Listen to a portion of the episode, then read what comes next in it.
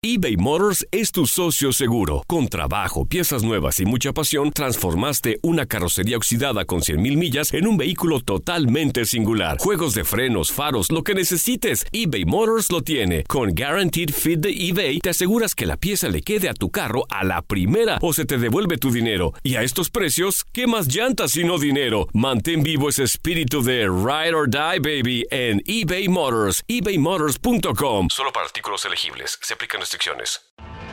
Tienes mucho en tus manos. Pero con solo mover un dedo puedes dar marcha atrás con Pro Trailer Backup Assist disponible. Presentamos la nueva Ford F150 2024. Ya sea que estés trabajando al máximo o divirtiéndote al máximo, esta camioneta te respalda porque está hecha para ser una parte indispensable de tu equipo. Fuerza así de inteligente solo puede ser F150. Construida con orgullo Ford. Fuerza Ford. Aloha mamá, ¿dónde andas? Seguro de compras. Tengo mucho que contarte. Hawái es increíble. He estado de un lado a otro con mi unidad. Todos son súper talentosos. Ya reparamos otro helicóptero Blackhawk y oficialmente formamos nuestro equipo de fútbol. Para la próxima te cuento cómo voy con el surf y me cuentas qué te pareció el podcast que te compartí, ¿ok? Te quiero mucho. Be All You Can Be, visitando goarmy.com diagonal español. Univisión Reporta es un podcast de euforia. Yo les digo, vean el país donde antes habían 20, 30 muertos diarios, donde antes era común encontrar cadáveres en el suelo, y vean cuántos homicidios hay ahora. Días, semanas enteros sin homicidios. Casi un año después de que el presidente del Salvador, Nayib Bukele, le declarara la guerra a las maras, los resultados de la estrategia indican que el país ahora está en paz. Para mí está bien lo que el señor presidente está haciendo. Hemos visto presencia de militares y eso nos da seguridad. Pero el precio por el cese de la violencia ha sido muy alto. El gobierno de El Salvador compró el apoyo de las pandillas con dinero con el propósito de bajar las tasas de asesinatos en ese país. La organización Human Rights Watch afirma que se han producido detenciones arbitrarias, desapariciones forzadas, torturas y graves violaciones. Según el gobierno, la operación continuará por tiempo indefinido.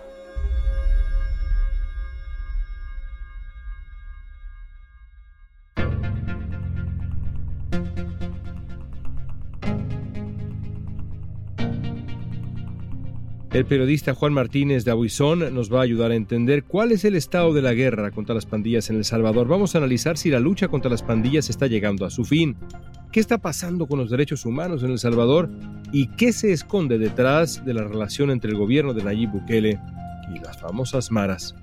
Para poder hacer el barrido que hicieron de las pandillas, de los escalafones bajos de las pandillas, tuvo que haber negociaciones y acercamientos con los escalafones altos de las pandillas.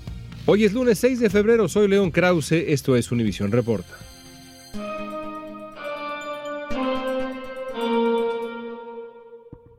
Juan, creo que vale la pena empezar en esta conversación por los orígenes de las maras. ¿Cómo es que llegan las maras a El Salvador? Mira, las maras llegan a El Salvador en los años 90, principios de los 90 con los procesos clásicos, los procesos masivos de deportación que tanto hemos descrito nosotros, mis hermanos, otros académicos y mi persona. Y llega a través también de otros procesos, llega a través de películas, llega a través de toda la cultura californiana y angelina de pandillas. Es un retornar de toda la gente, sobre todo todos los jóvenes, que se fueron a finales de los 70 y a principios de los 80, que formaron estas pandillas en el caso de la Pala Salvatrucha y que incrementaron la membresía en el caso del Barrio 18 y que terminado el conflicto político-militar del Salvador en 1992 empiezan a retornar. Entonces así llegan las maras al Salvador, aunque luego se tropicalizan, se modifican, evolucionan, pero digamos que esa fue su llegada a través de deportados y a través de toda una cultura chicana de pandillas. Tú has dicho que las maras tuvieron éxito por muchos factores, pero sobre todo dos. Había un Estado débil y había en El Salvador mucha población desempleada, desocupada. Explícanos. Mira, El Salvador de la posguerra fue un lugar realmente muy complicado. Lo describe muy bien Ellen Moody y lo trabajamos con mi hermano Oscar en nuestro libro El Niño de Hollywood, y la gente, los salvadoreños lo recordarán, fue un periodo de mucho caos, un periodo liminar similar en algunas cosas a lo que estamos viviendo ahora. Era un periodo de mucho movimiento con muchos actores nuevos. El FMLN, que durante más de una década había sido una guerrilla, de pronto se estaba volviendo un partido político. Surgieron otros partidos políticos y surgieron y llegaron otros actores justamente como las maras. Entonces era un momento de reacomodo muy violento, con mucha población que se le habían caído sus ideales. Resulta que se cayó un muro en Alemania y a los jóvenes les explicaron que por eso la guerra que les habían venido vendiendo, la guerra necesaria que estaban ganando, con todo un discurso de heroicidad de ambos bandos, pues de pronto se terminaba porque un muro se cayó. Bueno, eso genera un trauma y una fractura social terrible, ¿no? La gente después de la guerra todavía se estaban buscando los territorios otrora controlados por la guerrilla, empezaron a abrirse nuevamente volver a pertenecer a la nación. Fue un periodo muy caótico. El Salvador era un país con una infraestructura por los suelos, con una fortaleza institucional casi inexistente, muy pobre, con gente todavía buscando a sus muertos de la guerra y sobre todo con mucha gente joven que a esos años, entre el 92 y el 2000, no sabía hacer otra cosa más que la guerra. En este contexto surgen, León, una lista muy larga de grupos criminales en su mayoría eran conformados por exmiembros del ejército y en menor medida de la guerrilla. Era normal, hombres que habían dedicado su juventud 10 años a pelear una guerra, que al final les dijeron que tenía que terminar en paz, y esa gente empezó a trabajar para sí mismos. Y esa era la forma más eficiente y más sofisticada de violencia y de crimen. En ese contexto llegan las maras y proponen una forma mucho más sofisticada. Y a partir de ahí se desarrollan años de violencia, de inseguridad, de terror en El Salvador que arrojan un legado auténtico de sangre en tu país, ¿no? Totalmente. Lo primero que hicieron las maras fue monopolizar el crimen y, aunque pueda sorprender a algunos académicos que estudian la violencia, que me escuchen, lograron casi monopolizar la violencia. En todo caso, la violencia homicida. Barrieron a los ladrones de calle, a las pequeñas pandillas barriales, incluso a las bandas de secuestradores y a las bandas de asaltabancos, se volvieron el sinónimo del crimen en El Salvador y tomaron muchísimos territorios. Creo que las maras llegaron a tener más territorio bajo su control que el que tuvo la guerrilla. Y eso es decir bastante. ¿eh? Tras una solicitud de Bukele, el Congreso aprobó el régimen de excepción después de que los asesinatos alcanzaran niveles no vistos en casi 30 años en el país centroamericano. Nayib Bukele declaró estado de emergencia en marzo y comenzó la guerra contra las maras después de que casi 90 personas fueran asesinadas por pandilleros en un solo fin de semana. las cifras son impresionantes. En solo 48 horas capturaron a 150 presuntos pandilleros que fueron sacados de escondites como alcantarillas de aguas negras, casas desoladas. Fueron más de 61 mil las personas detenidas por esta medida, según cifras oficiales. Según el diario El País, esta ofensiva es el mayor ataque que un gobierno ha lanzado contra las maras, MS-13 y Barrio 18 en toda la historia salvadoreña. Y vamos a seguir en este esfuerzo hasta que no quede uno de estos pandilleros, de este cáncer que ya no queremos en El Salvador que nos merecemos. No se puede ver ningún solo grafiti alusivo a Mara o pandilla en ninguna comunidad, en ninguna colonia, en ningún barrio, en ningún lugar de este país. Vamos ahora al presente. ¿Qué ha estado ocurriendo con estas maras y con el presidente del Salvador, Nayib Bukele, de quien hemos hablado en este mismo espacio en meses anteriores contigo y con tu hermano Oscar también? Empezaste una columna reciente diciendo que las maras están llegando a su final, hablando de palabras mayores. Mira, para entender el punto al que hemos llegado tenemos que retroceder, y perdón que lo haga, un par de años desde el 2012 las maras vienen en una evolución, en un proceso evolutivo muy acelerado. 2012 se pasan ellos de la mano de los políticos del momento, pasan a meterse al campo político, a la esfera política, a volverse actores políticos, ya no locales como lo habían sido desde siempre, sino actores nacionales. Cuando se da la primera tregua del presidente Funes, del gobierno del FMLN, se abre una puerta a partir del 2012 todas las fuerzas políticas de importancia buscan a las maras para obtener apoyo electoral o gobernabilidad. Y eso no excluye al presidente Bukele. Sucede que en este tiempo, entre la tregua de 2012 y el régimen de excepción, sucede algo. se rompe la primera tregua y entra un segundo gobierno del FMLN, el del excomandante guerrillero Sánchez Serén, y este originalmente le apuesta una tregua y luego él mismo la rompe. 2015, 2016 y 17 hemos tenido los años más violentos en la historia reciente del Salvador. Por primera vez las pandillas y el gobierno pelearon y el gobierno ganó. Devastó a las pandillas y apostó a una lógica de asesinatos ilegales de pandilleros a manos de la policía, de la Fuerza Armada y de la misma sociedad que se organizó de manera extraoficial con oficiales del ejército y la policía para matar a esta plaga, entre comillas. Entonces, esas pandillas reciben a Bukele, unas pandillas que venían de perder, unas pandillas con cero intención de seguir el esquema pandilleril, sino el esquema de mafia, que es una forma criminal más sofisticada y que pretende ser menos vista. Mientras más sofisticado el crimen, menos se siente y menos se nota. Esas pandillas recibe Bukele. Y la primera acción de Bukele hacia las pandillas, desde que estaba en la alcaldía, fue acercarse a las pandillas y establecer acuerdos y treguas con ellos. Lo mismo hace en el gobierno, está documentado de sobra y como parte de esta tregua con los líderes, con los altos mandos, incluso hay acciones importantes como la liberación de uno de los altos mandos históricos de la Mara Salvatrucha. El Mercanales, alias el Croc, fue liberado por un ministro del gobierno de Bukele y llevado en un carro oficial hacia Guatemala. Entonces, para poder hacer el barrido que hicieron de las pandillas, de los escalafones bajos de las pandillas, tuvo que haber negociaciones y acercamientos con los escalafones altos de las pandillas. ¿Qué es lo que hace Bukele después? Porque esa tregua, que está documentada, aunque el gobierno insiste en que no ocurrió y demás, se rompe y se entra a una lógica de confrontación, yo diría, absoluta. ¿Qué fue eso? Mira, las maras es lo más vistoso que ha hecho el gobierno de Bukele y lo que la población, con razón, más le agradece. Una población que había estado bajo el yugo de las pandillas y es normal y natural y entendible que entiendan al presidente Bukele como el héroe que los libró de este mal.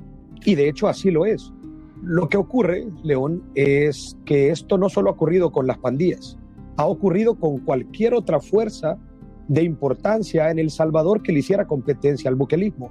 Le hizo lo mismo a los partidos políticos, partidos políticos, por cierto, profundamente corruptos, los cuales la gente también agradece que él haya derrotado, pero ha hecho lo mismo con la institucionalidad, con las ONGs, con los medios de comunicación, con los otros órganos del Estado, invadió la Asamblea Legislativa con militares.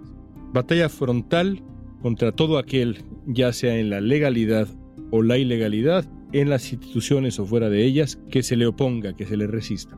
O que le haga de alguna manera competencia. Con lo de las pandillas, si queremos usar un símil que en El Salvador y en Centroamérica se usa mucho, que es el símil de las pandillas como un cáncer, Nayib Bukele quitó ese cáncer, pero no con quimioterapia, sino con un shot de lejía o de diésel. Sí acabó a las pandillas y también a todo lo demás. Al volver veremos qué pasa con los derechos humanos en El Salvador.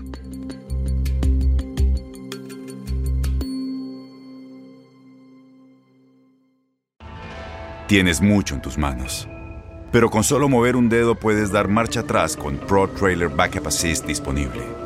Presentamos la nueva Ford F150 2024. Ya sea que estés trabajando al máximo o divirtiéndote al máximo, esta camioneta te respalda porque está hecha para ser una parte indispensable de tu equipo. Fuerza así de inteligente solo puede ser F150.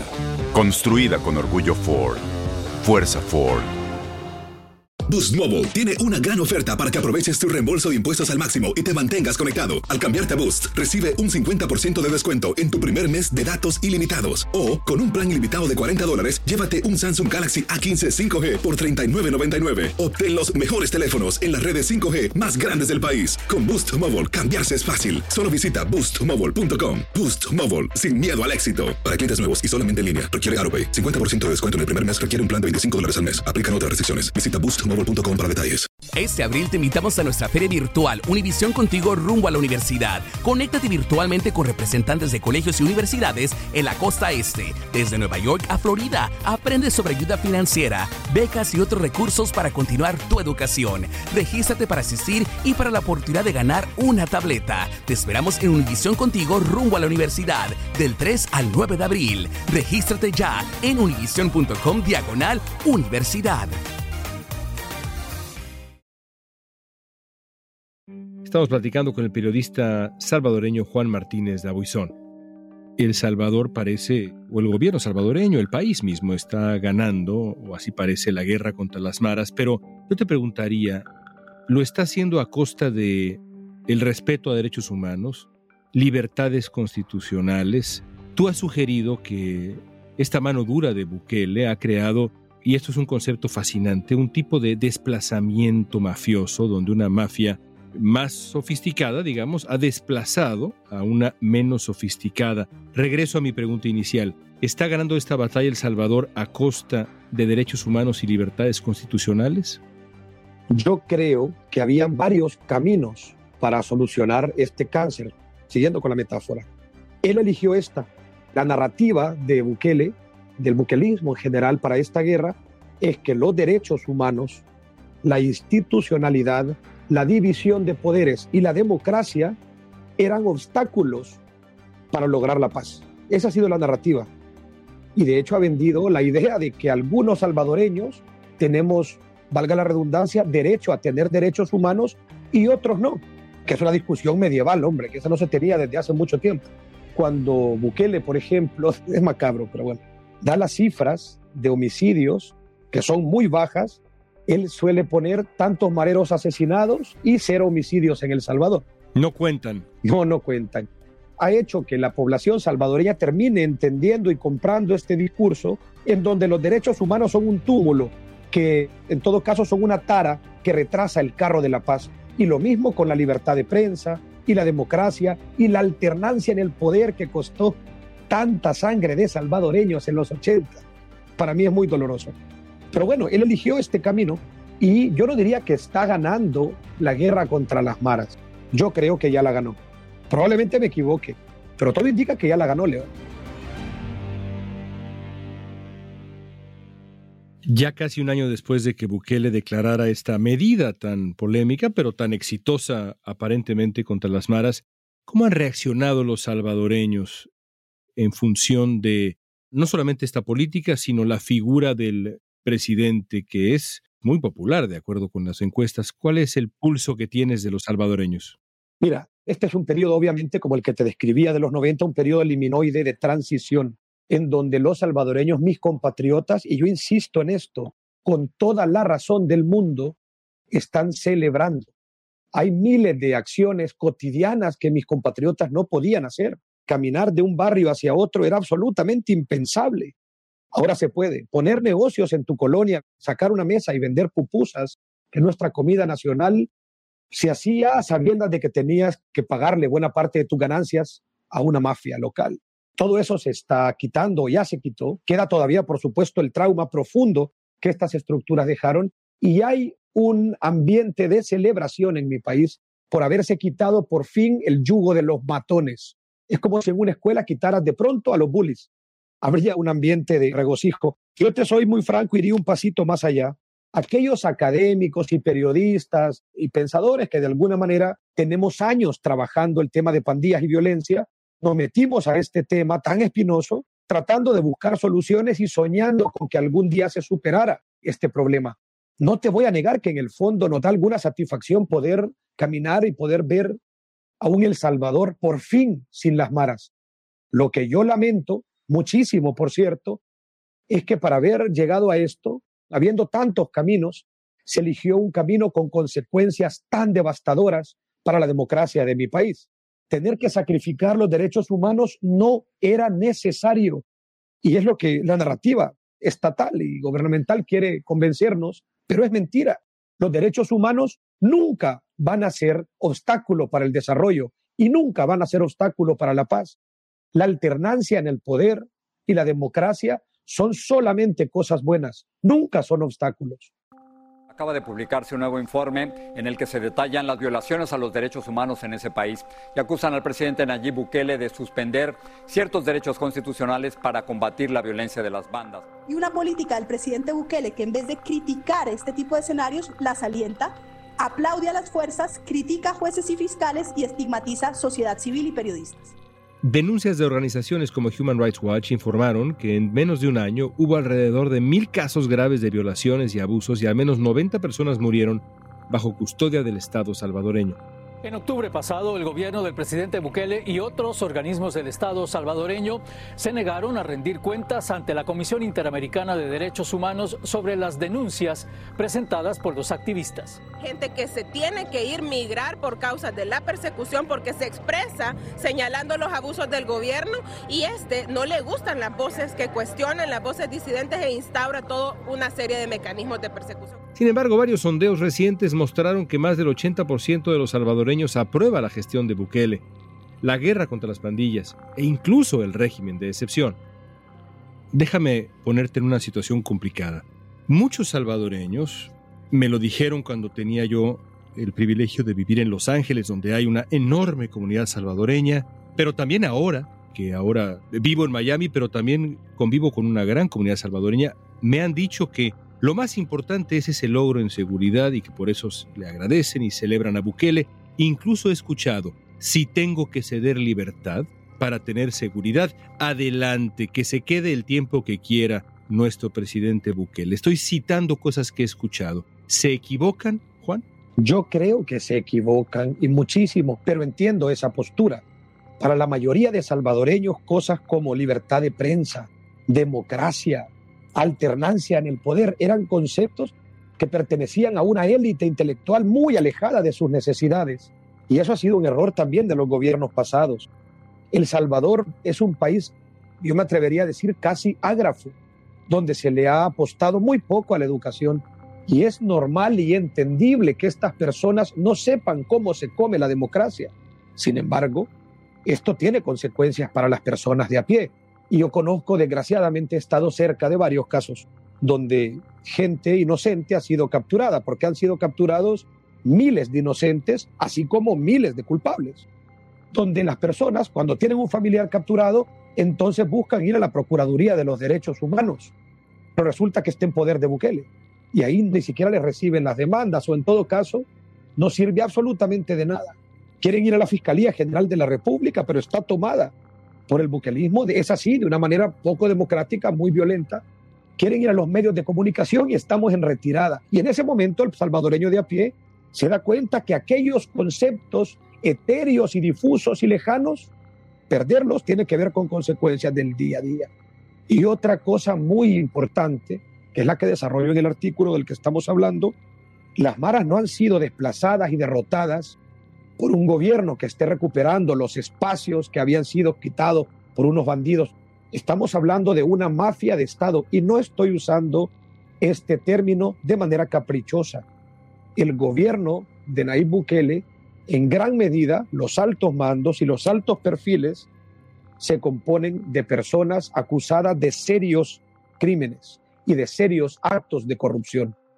¿Qué consecuencias tendrá y estaba yo pensando cómo plantearlo, esta suerte de sustitución de las instituciones, no solamente el Estado, sino las instituciones que rodean al Estado, como la libertad de prensa, como el periodismo libre y demás, esta sustitución de las instituciones salvadoreñas por el mando unipersonal, primero de Bukele, y también de su movimiento, del buquelismo, de su partido y demás, ¿Qué consecuencias ves a mediano y largo plazo para tu país? Y hay que decir también, evidentemente, que la historia tiene lecciones. Esto ha pasado en otros sitios, la concentración de poder en una sola persona, en un solo movimiento, esta sustitución de las instituciones, eliminación de las mismas. Pero bueno, en el caso del Salvador, ¿qué consecuencias ves ahí en el futuro?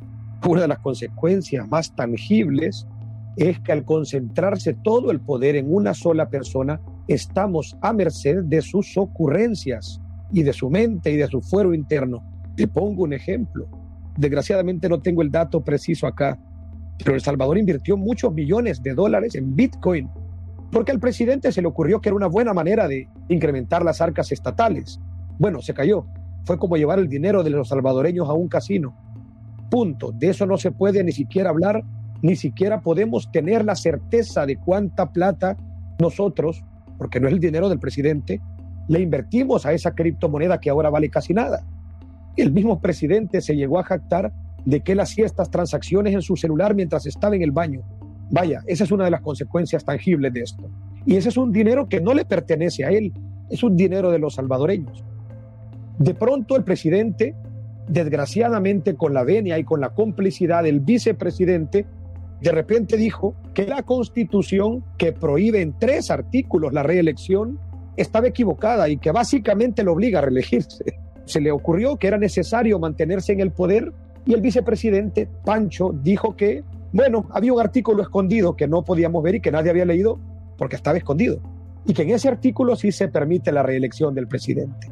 Son este tipo de cosas las que tienen una consecuencia a largo plazo. Por otro lado, para poder acumular tanto poder y para poder investir judicialmente a las pandillas como se les ha investido, violando cuanta constitución pase por enfrente, era necesario cooptar todo el sistema judicial. De aquí en adelante, la posibilidad de los salvadoreños de obtener justicia es muchísimo menor, en tanto que el órgano del Estado encargado de dárnosla está depredado.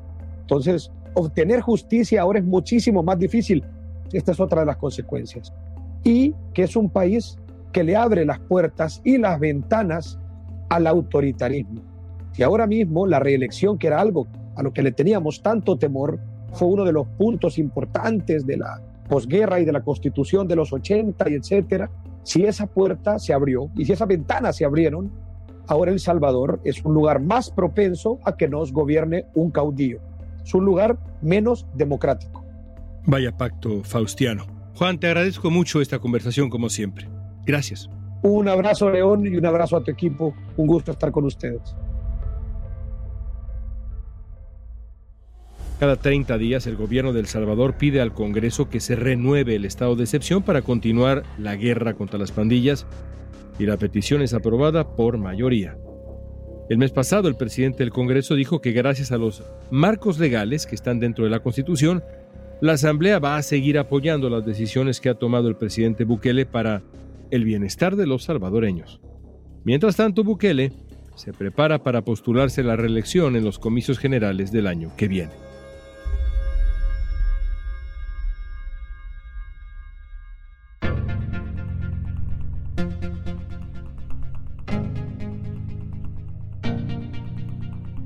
Esta pregunta es para ti.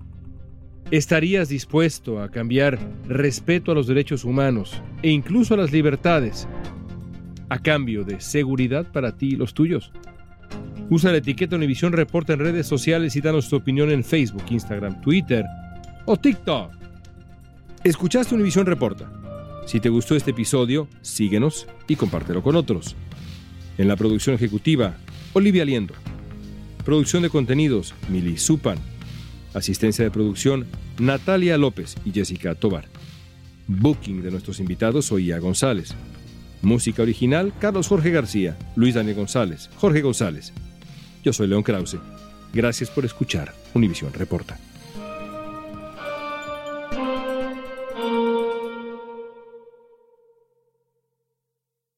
Boost Mobile tiene una gran oferta para que aproveches tu reembolso de impuestos al máximo y te mantengas conectado. Al cambiarte a Boost, recibe un 50% de descuento en tu primer mes de datos ilimitados. O, con un plan ilimitado de 40 dólares, llévate un Samsung Galaxy A15 5G por $39.99. Obtén los mejores teléfonos en las redes 5G más grandes del país. Con Boost Mobile, cambiarse es fácil. Solo visita boostmobile.com. Boost Mobile, sin miedo al éxito. Para clientes nuevos y solamente en línea, requiere AroPay. 50% de descuento en el primer mes requiere un plan de 25 dólares al mes. Aplican otras restricciones. Visita para detalles. Este abril te invitamos a nuestra feria virtual Univisión Contigo rumbo a la universidad. Conéctate virtualmente con representantes de colegios y universidades en la costa este, desde Nueva York a Florida. Aprende sobre ayuda financiera, becas y otros recursos para continuar tu educación. Regístrate para asistir y para la oportunidad de ganar una tableta. Te esperamos en Univisión Contigo rumbo a la universidad del 3 al 9 de abril. Regístrate ya en univision.com diagonal universidad.